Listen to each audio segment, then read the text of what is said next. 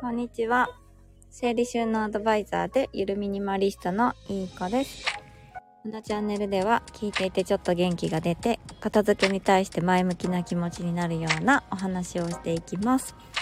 トッツーさんこんにちは。ありがとうございます。えっ、と、今日はあの、なんだっけ、300回あれ ?300 回放送記念おめでとうございました。はい、ありがとうございます。今日のテーマはなんですけども、昨日のちょっと続きになってて、シンプルライフをするための話をしようと思います。あ、そう、300回。すごい、すごいです。私もそこを目指して、毎日配信頑張りたいと思います。続けてるときっと何か起こると信じて。で、昨日はシンプルライフはメンタルに効くっていうお話をさせてもらって、実際に私がこうシンプルライフを送って、送ることになってから、昔とはね、あの、メンタルが変わってきたよっていう話をしました。じゃあ、どうやってシンプルライフをね、来年に向けてしていくかっていうの、方法はたくさんあるんですけども、ちょっと概念的なお話をさせてもらいます。それはですね、物質主義から脱出することですね。あの実はこう、物を買うのが好きな人っていうのは、日常生活における満足度だったりとか、人生全体における幸福度が下がるって言われているんですよ。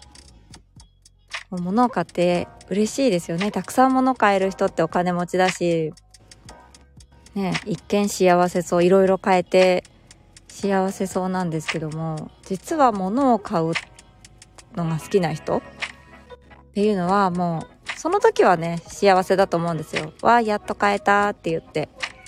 でも、またしばらくすると、そのね、買った時に嬉しかったものが、こう、あるもの、あるのが当たり前になってきて、またもっといいものを買いたくなっちゃうんですよね。で、えっ、と、そうすると、なんだ、次から次へと、あれが足りない、これが足りないってなってしまって、なんかこう、物で自分の幸せを埋めようとしてしまうんですよね、きっと。そうすると、どんどんどんどん物が増えていくし、で、あの時気に入って買ったものだからって余計手放せなくなっちゃうし、部屋は散らかってくし、家事とかね、片付けに、とかに追われる時間も多くなって、きっとなくし物とかね、探し物も多くなっていくと思うんですよ。で、時間がどんどんそっちに割かれていってしまって、あの、ね、時間の方が結局失うとお,、ね、お金よりも時間の方が大事だってことにだんだん年いってくると気づいてくるんですけどもあの結果幸福度が下がってしまうっていう感じなんですよね。それを確かなんか商品のトレッドミルっていう現象だそうです。次から次へと物が欲しくなってしまうっていう。で、やっぱりなんかいろんななんか物を買ってる方って、いろんな情報を持ってるんですよね。今これが流行ってるとか、あれが便利とか、いろいろ知ってるんですよ。で、どこからじゃあ情報仕入れてるかっていうと、やっぱりメディアとか、まあ SNS とか、まあいろいろばいね、そういったものになると思うんですけど、そもそも多分シンプルライフ送ってる人、ゆるミニマリストだとかミニマリストの人って、あんまりテレビとかね、見な、見ないんじゃないかなって思います。うん。自分に必要な情報だけしか取りに行かない。えー、こうテレビとかもずーっと流れて、ぼーっと見てるっていうことをしないんじゃないかなと思って。で、やっぱメディアとか、いろんな心理マーケ、マーケティングっていうんですか？こういろんな心理、人間の心理ついてきて、欲しいって思わせるのがすごい、もう、プロフェッショナルなので、あの、ね、欲しくなっちゃうんですよね、見てると。わ、これ、あったら、人生良くなるかも、みたいな。そうやって思わせるのがすごい上手なので、うん。お？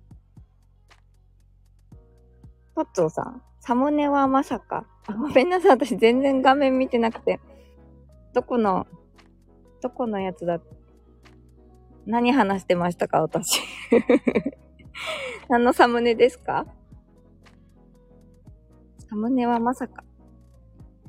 何のサムネのことだろう。はい。そうなんです。そう。なんか、マーケティングというかね、こうメディアに踊らされちゃうと、やっぱりあれもこれも欲しくなっちゃう。で、自分に何が本当に必要なのかわかんなくなってきちゃうと思うんですよ。で、それを追い求めるためにまたなんかいいものねえかって 探して、買って、満足して、飽きて、また新しいものを探しての繰り返しになっちゃうんですよね。そういったと消費のトレッドミルに陥らないためにも、あのね、物質主義から脱出する。ね、メディアに踊らされてないかとか、本当に自分がね、それが欲しいのかなんか、そのもの自体で何か時間が浮くとか、何かこう価値が見出されるものだったらいいんですよね。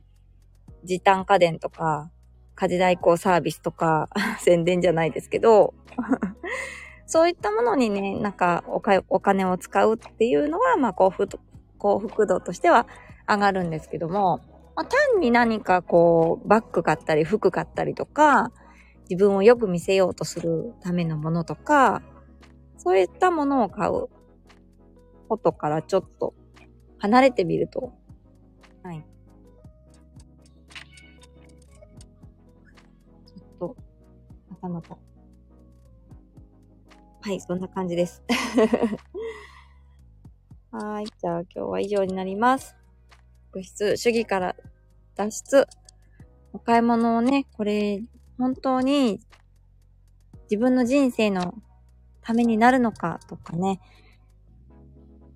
時間、これを買うことによって時間が増えて何か家族に、家族と過ごす時間が増えたりとか、お友達と過ごす時間が増えたりとか、何か人間関係が良くなるような時間だとかね、そういったものに繋がるのかとか、自分の人生の経験にいい方向に繋がるのかって考えてみる、見ながらお買い物をすると、物質主義から脱出できるんじゃないかなって思います。はい。今日も聞いていただきありがとうございました。